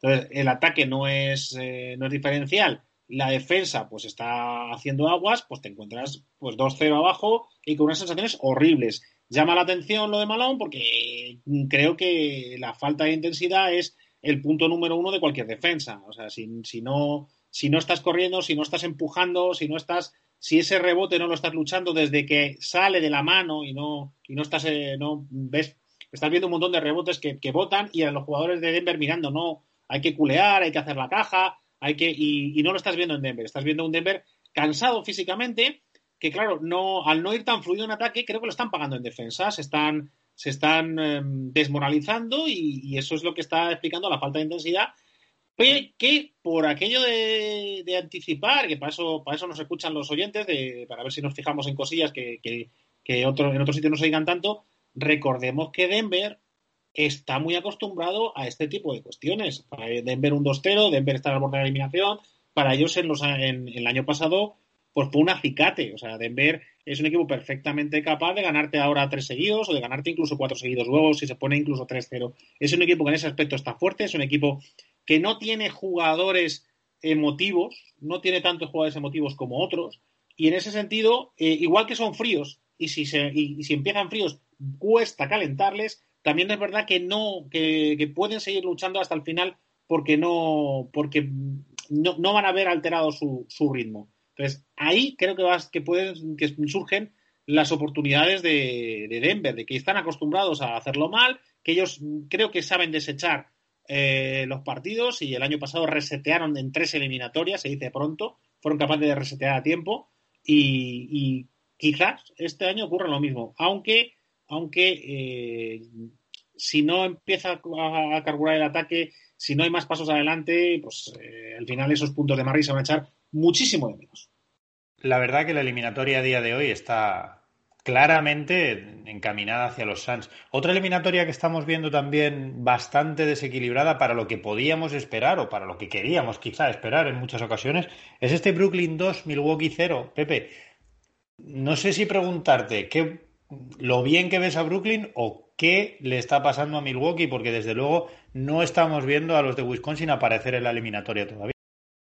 Eh, la verdad es que me, está dando me está dando un poco de pena eh, que haya tan poca tan poca lucha, digamos, ¿no? Aunque en el primer partido sí que vimos a, a Milwaukee competir, eh, Bader-Horser probó cosas que parecía que podían salir bien, eh, sobre todo poner a sobre, sobre Durán, ¿no? Yo creo que un poco inspirado por creo que fueron semifinales de conferencia en 2019, ¿no? Entre Houston y Golden State, porque la final de conferencia me parece que fue Golden State Portland, tuvo que ser semifinales, ¿no? Eh, que se elogió mucho el trabajo de Tucker sobre, sobre Durant cuando estaba en Golden State. Eh, pero aún así mm, hemos visto a un Durant imparable. En el segundo partido eh, lo ha intentado con Anteto, tampoco. Y, a eso le sumas que eh, Drew Holiday, élite defensiva total, tampoco está logrando parar a Irving. Y estos Brooklyn, sin Harden realmente, que ha jugado un minuto en lo que va de eliminatoria, se están viendo muy sobrados. Es, es una pena, pero Milwaukee está evidenciando otra vez un problema que ya, que ya hemos comentado alguna vez y es su falta de tiro exterior, a pesar de que tiene algún nombre que podemos pensar que, que es eh, buen tirador eh, o especialista, tipo, eh, tipo Forbes, o no sé, pero es que realmente, no sé, Incluso parece que están echando de menos a, a, a, este, Di Vicenzo. Ya ves, a lo mejor les aportaba un poquito más, un par de triples más por partido. Me da mucha pena ver a, ver a, Milwaukee así, jugando al anteto sistema. Habíamos alabado, además, eh, frente a Miami, cómo eh, es, las férreas defensas de Miami sobre, sobre Anteto estaban propiciando que aparecieran los jugadores exteriores y tuvieran más, más espacio para tirar y eso les salió bien sin tener buenos porcentajes de tiro. Los porcentajes de tiro frente a Miami también fueron malos. Eh, y frente a un equipo como Brooklyn, que en teoría a lo mejor era menos duro que, que, que Miami en defensa, pues no, es, no estamos viendo opciones para Milwaukee. Creo que también es cierto, joder, habrá que empezar a decir que algo está haciendo bien Brooklyn y, Steve Nash, la verdad. O sea, mmm, no podemos seguir diciendo que es todo el, el, Star System, ¿no? Que también lo es, pero creo que algo de mano de, de Nash y de Anthony tiene que estar habiendo ahí. Sí, es seguro que, que, la mano de Nash, y se está notando, ¿eh? hay ajustes, hay cosas que se están moviendo bien y que se está viendo en Brooklyn, pero me voy a quedar, Javi, sigo un poquito ahí emperrado con Milwaukee ya que Pepe ha puesto el nombre de Badenhauser encima de la mesa, esta semana lo hemos hablado por, por uh, WhatsApp. Badenhauser ya la, en la temporada pasada en la burbuja decepcionó. Hace dos temporadas es cierto que, que Milwaukee se queda fuera por un, una canasta de Cowboy Leonard en el último segundo de un séptimo partido. Al final, bueno, eso es perdonable. Pero dos temporadas ya quedándote fuera sin dar el nivel, parece que, que empiezan a, a ponerse encima de la mesa cuestiones como la capacidad competitiva del equipo, la capacidad de Badelhauser para motivar y para, y para concentrar al equipo en momentos clave. Al final, como esto acabe como pinta que puede terminar, mmm, igual las consecuencias en, Milwaukee son más de lo que parecía al principio. Sí, sería lo lógico porque el equipo a nivel de roster yo creo que está bastante, bastante completo. O sea, para empezar ya tiene todos los máximos repartidos, ya tiene las tres, ya tiene su Three, ya lo ha hecho y lo ha pagado. O sea, lo tienen ahí todos con contratos a tope, Middleton, eh, Anteto y, Holiday. Así que eso es, esos son los bueyes que va a tener Milwaukee para, para arar los próximos tres años. Así que si tenemos que hacer ajustes, pues la cabeza que, que, que, nos queda es el entrenador que, siendo un entrenador que a mí me gusta, creo que, que su crédito se ha agotado. Creo que se le ha dejado llevar el proyecto, ha dirigido el proyecto, lo ha hecho bien en temporada regular en las temporadas regulares, pero en playoff pues está claro que algo falla y, como ya has cerrado, como ya has hecho todas las apuestas, ya has hecho todos los contratos máximos que te quedan y talento tienes, pues te queda probar un giro, un giro en el banquillo, pues que sepa reaccionar a cuestiones pues como que al final la cabra no tira al monte tanto como tira, el final eh, el partido se pone complicado y, damos balones al teto para que haga para que haga isolation y para que, para que entre para, para adentro, que ya se lo sabe la gente, que ya se lo sabe, que, le, que hace unas ayudas que colapsan la zona y que al final le cuesta muchísimo anotar a Anteto. Y Anteto, fíjate que antes hemos hablado de esos Denver muy al estilo Jokic, que son relativamente fríos. Anteto es lo contrario, Anteto es súper pasional y como falle tres tiros, ya se cruza, se cruza, se cruza, se cruza y no hace más que tomar malas decisiones. Entonces, eh, ahí eh, tenía que entrar Badenhauser a, a más sistema, a, buscar a hombre abierto, a, a, hacer más lo que a, lo que a Milwaukee le ha funcionado siempre, que es Anteto absorbe, atrae defensores, abre. Y el que esté abierto, que la meta, claro. Eso pasó en Miami, no está pasando ahora. Así que parte por nervios, parte porque al final eh, Anteto está acabando demasiado. La cuestión es que ahí el entrenador es el que tiene que enfriar, es el que tiene que recordar eh, qué soluciones hay cuando el plan A, que es el Anteto sistema, eh, no funcione. Porque tiene que ajustar la defensa. O sea, la defensa, el problema, claro, yo entiendo, claro, esto es muy fácil desde el sillón ball, pues es facilísimo. Dice, pero hombre, es que yo en estos casos, ya sabéis que en, zona 3-2 soy partidario siempre de, tú a las estrellas no tienes que hacerle más de lo que. Estrellas como estas, no tienes que hacerle más de lo que hay porque ellos te van a meter los 30 40 puntos que te quieran meter ese día, te los van a meter. Lo que tienes que hacer es que no te los metan los demás. Eh, vamos a hablar de eliminatorias donde eso está siendo clave. Y esta es una, igual que mi book se está oyendo porque los complementos de Anteto no la están metiendo cuando reciben abiertos, aquí en Nets es al revés. Nets están recibiendo y la están metiendo todos. O sea, Nash ha conseguido in, involucrar a todo el equipo y a jugadores muy, muy secundarios, jugadores que de hecho ni han pintado nada en toda la, en toda la, en toda la temporada, pues ahora están entrando y ahora están aportando y ahora están, están metiendo los puntos que, que hay que meter en el momento, en el momento adecuado. Así que sí, yo creo que a del Holzer se le puede achacar y desde luego es la pieza que, que más, más fácil de cambiar, intentando que buscar el éxito que en mi opinión esta plantilla y estos jugadores de Milwaukee merecen, porque a mí me da un poco de pena si este proyecto no consigue un poco más de brillo antes de, antes de disolverlo. Desde luego que yo, la sensación que da ahora mismo desde fuera es que a Milwaukee le queda esta bala, pocas más. Vamos a ver eh, esta, esta eliminatoria cómo termina y sobre todo mm, qué consecuencias trae esta eliminatoria. Mm, me gustaría que siguiéramos hablando también de, un equipo que ya ha caído eliminado y que precisamente de consecuencias es de lo único que no podemos hablar y son estos Dallas Mavericks que tienen en Luka Doncic el MVP del futuro y en Porzingis el que debería ser su complemento ideal que resulta que tiene un problema de, de no sé si decir de egos pero vamos el caso es que no se lleva bien con Doncic parece ser que la relación fuera de la pista no existe en la pista tampoco es que haya muy buen trato. Porzingis se queja de todo, se queja de Doncic, se queja de, de Carlisle porque parece ser que el, sistema no va para él. Se queja de la franquicia. El caso es que a Porzingis ahora mismo le quedan tres años de contrato y casi 100 millones de dólares por cobrar. Dallas no tiene donde colocar ese bulto y no le queda más remedio que seguir trabajando en torno a, a Porzingis y Doncic.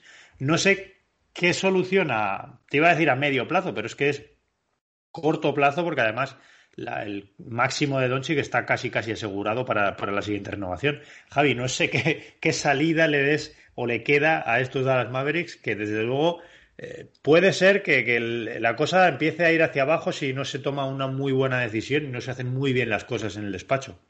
Pues a nivel de despacho eh, hay que mm, felicitar y criticar a Cleveland por, porque felicitar porque tenía muy claro lo que quería y fue a por ello. Él quería un jugador que, que complementase a Doncic, un jugador que fuese muy bien al pick and roll, que, tuviese una mentalidad europea y lo que había en la NBA, el, el único que estaba a tiro era Porzingis. Dio todo lo que tenía, envió para allí a media ala, se comió todo lo que todo lo que había más o menos de valor en, New York, con contratos largos, contratos pesadísimos, como el de Hardaway, como el de Porzingis, se lo trajo. Y de hecho, pues cuando Porzingis eh, le tocó renovar, porque era un Spiding cuando se le ficha, pues para, para que antes, antes de ver cómo iba el proyecto, eh, Dallas le coloca ya una oferta eh, buenísima. Cuando al fin y al cabo viene lesionado, tarda muchísimo en incorporarse a la dinámica. Pero bueno, la valentía de Cuban, que fue a por lo que él pensaba que era la pieza que le faltaba al equipo. Lo dio todo, se la jugó, se jugó su dinero y se jugó el equipo. Y la mala noticia, pues que se ha equivocado. Se ha equivocado porque Porzingis es mucho menos jugador de lo que todos pensábamos. Yo primero, he cuidado que a mí el plan de Cuban a mí me pareció muy bueno. Yo pensaba que Porzingis era un jugador ideal para complementar a, Luca. Pensaba que en el pick and roll y pick and pop podían ser absolutamente devastadores los dos, eh, pero no ha funcionado. No ha funcionado, pues la gente que, pues yo estoy seguro que los compatriotas y los aficionados eh, que tenga que tenga el bueno de KP pues dirán que no ha funcionado porque el pick and roll el pick and pop, pues de vez en cuando hay que hacer un roll y de vez en cuando hay que hacer un pop. Y Luca no los hace. Esa es la crítica que le hacen a Luca. La crítica pueden responder los demás y yo incluido es, pero chicos, que cuando te pasan el pop hay que meterla. Cuando te hacen el roll, muévete a más de dos por hora, que te mueves muy lento. Y, tío, no puedes, un jugador de tu tamaño eh, tiene que apoyar en defensa muchísimo más de lo que aparece. Luca no es una estrella defensiva. Tu segunda estrella tiene que defender algo más y Capé es que no defiende ni a su hermana pequeña de, los matones del cole. Bueno, pues eh, ahí está claro que la, apuesta no ha sido todo lo buena que tenía que haber sido. Eufemismo decir que ha sido una auténtica basura de apuesta. Y lo peor, lo peor es que esa apuesta es una apuesta. Es decir, ahí se ha perdido dinero y ahí se ha perdido muchas posibilidades. Ahora Cuban lo tiene, lo tiene en chino. Ahora Cuban lo tiene muy complicado porque a ver dónde sueltas a Porzingis, a ver quién queda Porzingis y el contratazo de 100 kilos tres años que le queda a Porzingis, que madre del amor hermoso. Un jugador que se pierde entre el 20 y el 50% de las temporadas de media que, y, que, y que luego en los momentos de la verdad nunca le hemos visto dar el paso adelante. Y en estos playoffs pues, ha sido muy significativo. Ahora mismo hay mucho hate en torno a Dallas, hay mucho, mucho pánico en torno a Dallas. Si queréis hablamos un poco de ello, pues porque se acusa de hacer demasiadas cosas mal. Estamos hablando del problema de gerencia, del problema de haber apostado por un segundo jugador franquicia como Capé con su contrato máximo que no está dando el nivel, pero también se está, creo que se está exagerando un poco por culpa de las expectativas, ¿no? El gran Andrés Monge hizo un artículo hace, hace unos, unas semanas que decía que el problema de, Dallas era que habían tenido, habían conseguido hallar un jugador demasiado bueno demasiado pronto, ¿no? Eh, el proyecto de Dallas, el crecimiento de Dallas el, el proceso de Dallas eh, debía haber ido más lento. Ahora, ahora sería el momento de empezar a entrar en playoff. Y no, no, estábamos hablando de estar muy, muy cerca de pasar a, semifinales de conferencia, derrotando a uno al que probablemente era el tercer favorito, máximo favorito de la NBA. Y han estado a punto de derrotarlo. Y solo prácticamente con Luca al mando. Entonces, eso ha dado una sensación cuando se ha perdido el final, se ha perdido de mala manera, la, la propia decepción de los jugadores de Dallas, yo creo que ha contagiado un poco y se está haciendo un balance en mi opinión, excesivamente negativo del desempeño que han tenido estos Dallas, que, oye, estamos que yo creo que no lo han hecho tan mal como está saliendo. Sí, el problema, o por lo menos el problema que veo yo en Dallas es que ahora se puede tener paciencia con ellos, como dices Javi, porque es cierto, pero a la hora de atraer más talento, hay muy poquito margen salarial. Aunque te quedes con Porzingis, Porzingis es un tipo que esta temporada ha jugado 43 partidos. 43 de 72 de liga regular más 7 de playoff. Solo ha jugado 43. Al final no puedes construir con un tipo que se pierde casi la mitad de los partidos. Y esto es un problema para Dallas porque a la hora de atraer talento tienes un tipo que está chupando mucho de tu, de tu bolsillo, está sacándote mucho dinero de tu bolsillo para jugar muy poco. Si traes gente que pueda jugar mucho, no vas a poder traer gente de, calidad o por lo menos pagar a la gente en función de, ese nivel que necesitas. Pepe, yo no sé si tú has seguido la trayectoria de, de Porzingis esta temporada, pero es cierto que el rendimiento en cuanto a anotación es un, es un buen segundo jugador de Dallas, ha estado promediando 20 puntos en 30 minutos, pero es que luego es el resto de facetas del juego no se le ha visto al Porzingis que conocíamos en Nueva York, ni en defensa ni en ataque. Es que estos playoffs ante, ante Clippers le dejan muy señalado.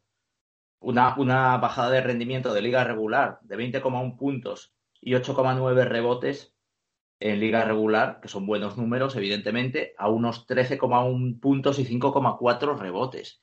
Es una bajada impresionante, ¿no? Un jugador de, que se supone de, de su calidad y da la razón a quienes pensaban que este chico pues tiene un problema de, no, no sé si de liderazgo, porque el liderazgo ahora tiene que estar en Donchi, pero digamos de carácter o de dar un paso adelante en momentos, eh, en momentos importantes, ¿no? Al final parece que esto le da un poco la razón a Phil Jackson, que antes de, de ser despedido de, de, de, Nueva York, de, la, de los despachos de Nueva York, él ya quería traspasar a, a Porzingis, lo dijo públicamente, que estaba, bueno, que no le veía capacidad de liderazgo y, además eh, fue muy duro con él en, al final de la temporada 2017, me parece, en la que no se presentó a la, a la despedida, a la rueda de prensa final del equipo y todo eso, y, Phil Jackson dijo que aquello que no, que era inconcebible, ¿no? Que un jugador no estuviera con sus compañeros en la, en la, digamos, despedida en sociedad del, del equipo, ¿no? Y se ha hablado mucho de la mala relación fuera de la pista, siempre se ha dicho fuera de la pista, entre Doncic y Porzingis, porque luego tú ves los partidos y la verdad es que no hay ningún problema de que Doncic no le dé balones a Porzingis. Se los da para que se tire esos triples que se, que se tira, que no, porque no le gusta recibir al poste. Y Cuban le intenta quitar hierro. Ha dicho que, bueno, que también Dirk Nowitzki y Jason Terry se llevaban mal al principio y luego acabaron ganando el anillo. Bueno, pero es que no creo que sea el caso, sea comparable. Jason Terry, que a mí es un jugador que me encantaba, y era buenísimo, no, no venía de ser líder de su franquicia, él venía de Atlanta con, con Abdul Rahim, que era el, era el gran líder de, aquellos Atlanta, ¿no? En el caso de Porzingis, sí, sí venía como, como líder de, de, Nueva York y le está costando ese, ese, ese, ese, aceptar ese rol de segundo espada, posiblemente por, por un problema pues de cabeza. Súmale a eso su endeblez física, eso está claro, es un jugador eh, que tiene muchos problemas de lesiones, que no tiene una gran capacidad como hombre alto para defender el aro, poco valor de mercado, se ha devaluado, ¿qué haces con él ahora? Te lo tienes que comer y aquí tiene un problemón, tiene un problemón Dallas tremendo, va a tener que hilar muy fino eh, eh, cómo, cómo rodea ahora a Doncic. Lo hemos visto esta temporada. Es que Dallas no, no, ha tenido grandes movimientos en el mercado. Decíamos, bueno, hombre, para, a lo mejor el año que viene. Bueno, vamos a ver, el gran movimiento ya lo han demostrado, para que quede claro. Quedan eliminados ante Clippers. Lo primero que hacen es poner 200 millones por cinco años encima de la mesa para, para Doncic, porque está, está claro que, que, no quieren que se vaya. Eso lo tienen, clarísimo. Pero con, con Porzingis tiene, tiene un problema y al final parece que, que es una, una venganza del tiempo de Phil Jackson, que, que fue muy criticado en su momento por poner eh, en el mercado a, a Porzingis y ahora mismo creo que no lo quiere nadie. Si de algo sabe Phil Jackson es de liderazgo, ¿no? Y de, y gestión y de, de, jugadores que están capacitados y que tienen madera o no la tienen para, para liderar un banquillo, un vestuario y una franquicia que a la larga es que es, en, son gente que por el sueldo que le estás pagando al final le estás dando las llaves de tu casa y le estás, les estás poniendo en, te estás poniendo en manos de lo que estos jugadores sean capaces de hacer. Doncic ha demostrado estar a la altura pero es cierto que por Porzingis no, y es una pena, ¿eh? porque es un jugador al que aquí además en España se le quiere mucho y se le valora todavía mucho y se le recuerda con mucho cariño, pero, pero desde la temporada pasada se está, se está alejando mucho de esa imagen que teníamos de él como jugador afable, cariñoso y, y, hombre de equipo. Parece que estamos perdiendo un poquito a ese Porzingis que era, que era hombre de equipo. Pues como decía antes, eh, creo que a Dallas le queda muy poquito margen ahora para jugar porque ya tiene dos máximos. Lo de Doncic dentro de cinco años será un super máximo. Así que para cuando llegue ese momento tienes que tener eh, un buen equipo a su alrededor ya bien atado en cuanto a contratos. Así que tampoco hay tanto renovar margen. a Hardaway? Se lo ha ganado. Precisa, precisamente como segundo espada el que se lo ha ganado es Hardaway. Es que si yo no sé cuántos partidos de Dallas, yo sé Javi que tú has visto mucho partido de Dallas, pero en cuanto a sensaciones, sin mirar estadísticas, a mí me da la sensación de que Clever es más, más útil para el equipo que Porzingis esta temporada. Maxi Clever ha hecho un año espectacular y, y, y en comparación con Porzingis, sobre todo si comparamos el salario de uno y el salario del otro, me parece que es el claro ganador en el, en el puesto de interior de Dallas ahora mismo. Maxi Clever es, es, es, un jugadorazo, ¿eh? Maxi Clever ha dado lo que, lo que supuestamente tenía que haber dado por Chingis, eh, lo, perdón, lo que está dando por Chingis te lo está dando por muchísimo menos eh, Clever. Clever te mete, te mete el triple abierto, Clever te juega al pick and roll, Clever te apoya en defensa, o sea, te hace lo mismo que te hace por Chingis y, por una fracción de su precio. Y además se le nota que juega más tranquilo. O sea, es que el problema de KP es que le ves enfadado, le ves miedoso. Si es que el problema de KP es que es miedoso, es que es mmm, le ves entrar en la zona como el que entra con la piscina en verano que dice que está ahí madre que está el agua fría.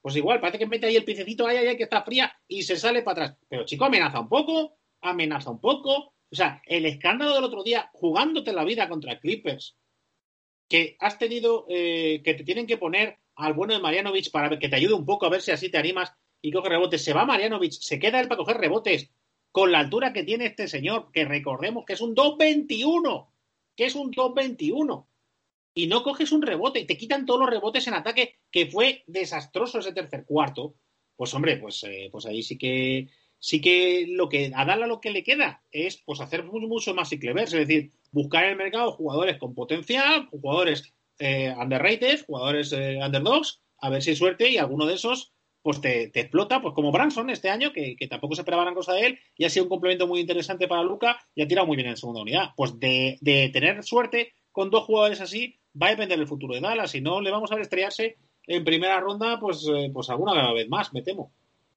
A día de hoy, y esto lo dejo para terminar este apartado ya, la rumorología, el único, la única solución, la única salida que, que los rumores le dan a Porzingis en Dallas es un traspaso, atención, por Kemba Walker, que yo no sé si eso es salir de Málaga y meterte en Malagón, meter a Kemba Walker en estos Dallas Mavericks. Me parece demasiada gente pequeña ya para, para, para un, un, balón me parece que es poco para ese equipo. Ahí van a necesitar un par de ellos para jugar los partidos. Así que fijaos cómo es la situación y cómo están las cosas que ahora mismo de tanto rumor que en cuanto hay una situación así se alimentan los rumores. Pues la única salida medianamente viable que le dan a Porzingis es eso, el traspaso por Kemba Walker. Así que la cosa, fijaos lo complicada que está allá por Texas. Vamos con el último tema de hoy, porque hay otra serie que está llamando la atención y eso que acaba de empezar es el, el Clippers Utah, la primera victoria de los, de los Jazz. Parece que fue, no sé si decir demasiado, demasiado cómoda. Es cierto que el, marcador es ajustado al final, pero la sensación que daban estos Clippers es de estar un poquito con la lengua fuera. No sé si tuviste la misma sensación, Javi. Este primer partido que se lleva a Utah, a mí todavía no me deja claro si es porque Clippers está cansado o Utah de verdad es mejor que Clippers y claro candidato a pasar esta serie. Yo no me atrevo a hacer un pronóstico todavía, vamos a ver después del segundo partido. Tengo ganas de ver esta serie ¿eh? y fíjate que es por nombres dos equipos que quizá me resultan menos atractivos que otros, pero me apetece mucho ver esta serie. Vamos a ver porque Utah llevamos todo el año diciendo de, le estamos todo el rato viendo como, como que han usurpado ese, ese, ese, favoritismo, como que están ahí y nadie se atreve a decir que, que, no se merecen estar ahí, pero todo el mundo les ve como raros, como improbables, ¿no? Esto que, esta expresión que he utilizado hoy para referirme a Jokic, pues ese Utah improbable de, campeón del oeste está allí, pero nadie se atreve a decir que, que, que, estén de forma, que estén de ocupas en esa posición. Pero claro, llega el primer partido y te lo ganan. Ahora, es un primer partido de una serie que creo que va a ser larga. Eh, creo que es un partido muy, muy condicionado porque viene detrás de un séptimo. Viene detrás de un partido donde, donde Clippers eh, tiene que hacer un esfuerzo para derrotar a un rival que le pone 2-0 y que le pone 2-3. Se pone 0-2 y se pone 2-3 que eso supone un esfuerzo muy importante para un equipo que yo no sé si es muy de esfuerzos, un equipo que recordemos que tiene, que tiende a irse, que recordemos, pues eso, la, mala fama que tiene Clippers en los momentos importantes eh, y, que, y que ni siquiera la llegada de un, de un, de un, robot, de un hombre de hielo como Kawhi, pues ha conseguido disiparnos esa, esos temores a que, a que cuando la cosa está complicada, eh, la pifie, ¿no? estuvo, tuvo que venir en el séptimo partido, eso cansa mucho física y mentalmente y Utah lo, aprovechó. Utah, de hecho, recordemos que eh, Morris tiene triple para empatar y, el partido lo gana ahí una jugada decisiva de defensor del año, Rudy Gobert, de tercera vez que el francés consigue el defensor del año y para celebrarlo, pues, pues, eh, pues eh, qué demostración, ¿no? De ese tapón salvador pone la línea de tres, o sea, el salto que da, el, el brazaco ahí que pone es bestial para, ganar el partido. Y lo gana. Mm, hay un momento que Donovan Mitchell lleva un pinchito de esto, lleva un micrófono y se le escucha en la retransmisión decir, decir, están cansados, piden un séptimo, si vamos intensos, a por ellos, a por ellos, a por ellos. Y es la clave, es la clave de saber cuándo son los momentos, de detectar estos momentos, bien, bien Mitchell ahí, detectarlo, el equipo lo detecta, coge ventaja y al final se sabe mantener hasta, hasta el final la eliminatoria puede cambiar. He visto cosas, eh, claro, vienen, han remontado Clippers y como han remontado, pues vemos cosas que nos preocupaban y que ahora estamos más, más tranquilos. Parece que la rotación de Clippers ahora es un poquito más alta, más amplia. El partido de fundamental contra Dallas se gana con la aparición de, héroes inesperados, ¿no? Como Terence Mans, como, como Jerry Jackson, como Luke Kennard, que estaba ahí el hombre que no estaba, fijado con el contratazo que había sacado, la de veces que Pepe nos ha dicho, este tirador lo han pagado a precio de oro, bueno, precio de no, a precio de tirador, ¿no? Y las cosas, las cosas ya están a precio, a precio de triplista. Bueno, pues, eh, pues eh, entró para medir unos puntos muy, muy importantes y el hecho de que estos tres jugadores hayan sido capaces de ganar partidos importantes, pues le da más bazas a esos Clippers que empezábamos a pensar fue en una Kawhi dependencia total en los partidos que empatan es Kawhi, Kawhi, Kawhi, ¿vale? los que llegan al 2-2 es solo Kawhi que eso era muy preocupante para, para, Clippers. Hay un momento que la eliminatoria de las Clippers, eh, aquello parece un Doncic contra Kawhi y ya está. O sea, que les den un balón al uno contra uno, a jugar como en nuestros tiempos, al 21 y, el que gane ya está, porque era lo que parecía. Entonces, ahí, ahí creo que Clippers ha, mejorado un poquito la experiencia contra Dallas. Pues lo que no me mata me hace más, más fuerte, lo que no me elimina mejora mi rotación. Bueno, pues así, así se ha planteado, pero el primer partido el físico lo pagan y pierden. Vamos a ver cómo va el siguiente. Pepe, no sé, eh, estamos viendo muy claramente cómo los Clippers están, van de menos a más. Ya lo hicieron en temporada regular y parece ser que lo están haciendo en playoff también. No sé si plantearte esto como ¿es Utah capaz de frenar ese crecimiento de Clippers o llegará Clippers a ser lo suficientemente bueno como para imponerse al mejor equipo del oeste? Ahora mismo no sé muy bien cuál es el favorito y cuál es el aspirante en esta serie. No sé si tú lo tienes más claro. Yo creo que, podemos ver una serie, sí, en la, que Clippers, como ante Dallas, vaya de menos a más y ahí les daría un poco de favoritismo. Ojo que Utah no es una rotación excesivamente larga, digamos. ¿eh? Eh, y, ahí creo que, Clippers eh, está creciendo mucho en playoffs. Están creciendo jugadores, habéis hablado de Kennard ahora, Reggie Jackson está creciendo mucho. Están encontrando jugadores que están dando muchos puntos están pudiendo descansar un poquito, un poquito solo, pero por lo menos eh, pueden bajar de los 40 minutos Leonard y George y creo que, ahí se le puede hacer más larga la serie a, Utah frente a un equipo que sí le puede, sí puede estar más cómodo en una serie larga y que, como habéis dicho, venía de un séptimo partido y creo que todavía no le ha cogido el tranquillo a esta serie y siendo eh, Utah muy superior, tuvo opciones de ganar al final, ¿no? O sea que, que creo que las opciones de Clippers siguen intactas tenemos esta noche de jueves el segundo partido. Mañana, cuando, cuando escuchéis esto o a lo largo de la semana, seguramente el análisis habrá evolucionado un poco. Javi, te voy a hacer la última sobre esto y ya cerramos. Estamos hablando de la evolución de Clippers tanto en temporada regular como en, como en playoff, la aparición de jugadores con los que no contábamos, ¿no? Hemos hablado de Reggie Jackson, este Terence Mann, que es un jugador que ha pasado por la Liga de Desarrollo ya dos veces y, ahora mírale dónde está. ¿Podemos ponerle esta medalla, podemos ponerle esto en el haber a Tyron Lu? Vamos a ponérsela, ¿no, hombre? Pobrecillo, que no le ponemos casi ninguna. Que Tyron Lu muchas veces le tenemos ahí de medio estorbo, ¿no? Le tenemos ahí de. Porque tiene que haber un entrenador y, hombre, algún mérito tendrá.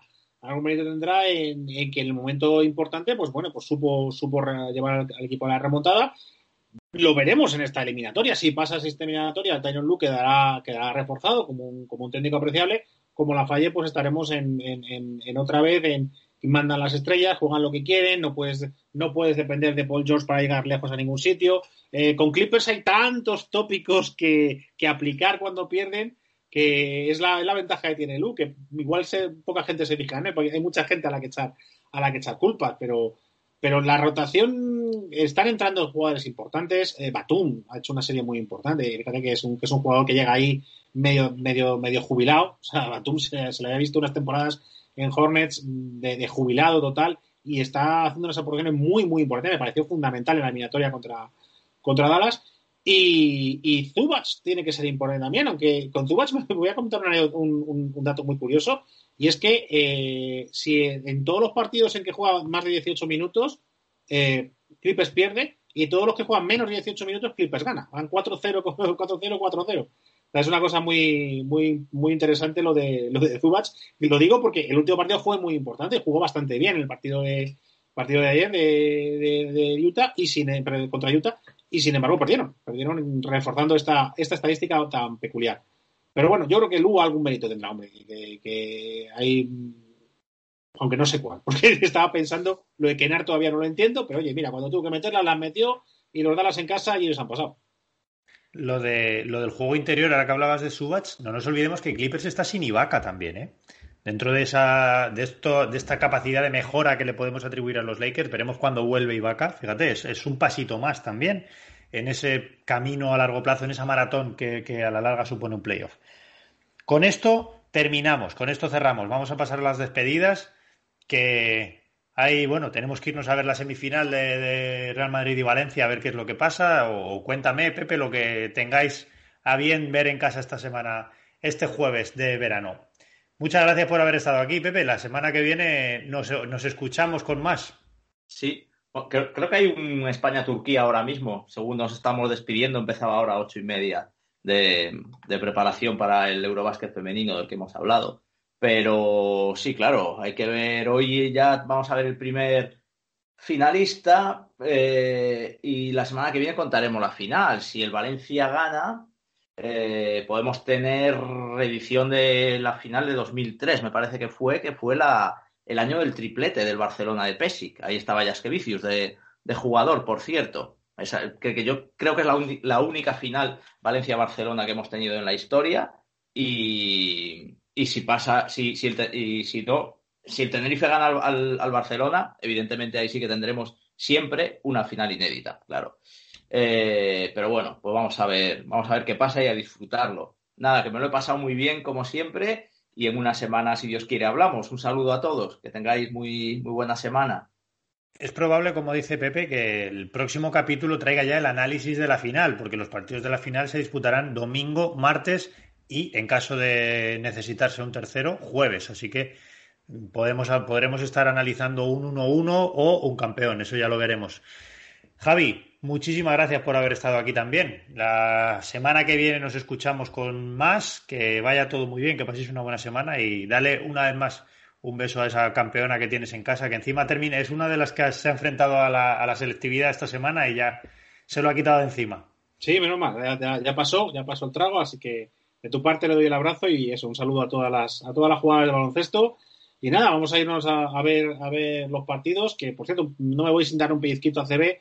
Eh, por favor, 10 de la noche un partido, en serio, he comentado en este mismo programa que nosotros lo vemos en familia. Mi hijo tiene 11 años, 11 años. Y el otro día el partido del Barça terminó a las 12 y 5. Y, o sea, vamos a ver, o sea, mm, entre semana, mm, un poquito de consideración. O sea, a las 9 me parece tarde, pero vale, pero a las 10 es un abuso. Un poquito de cuidado, que luego decimos que es que la gente nos engancha, que es que al final se van otras opciones. A ver, vamos a tener un poquito de vista y, y, hay que presionar un poquito a las operadoras de decir, mira, a las 10 y las 9 te da lo mismo. Educa a la gente a, ver el deporte a las horas que son, porque a la Champions no la pones a las 10, majo. Ahí queda la última reflexión, la cual, por cierto, suscribo y firmo debajo. ¿eh? A todos los que nos escucháis, como siempre, muchísimas gracias por estar ahí. esperemos que este programa os haya gustado, os haya traído toda la información que buscabais y os citamos para la semana que viene, que traeremos, como siempre, muchísimo más. Para estos siete días os deseamos lo de siempre, mucha salud y mucho baloncesto.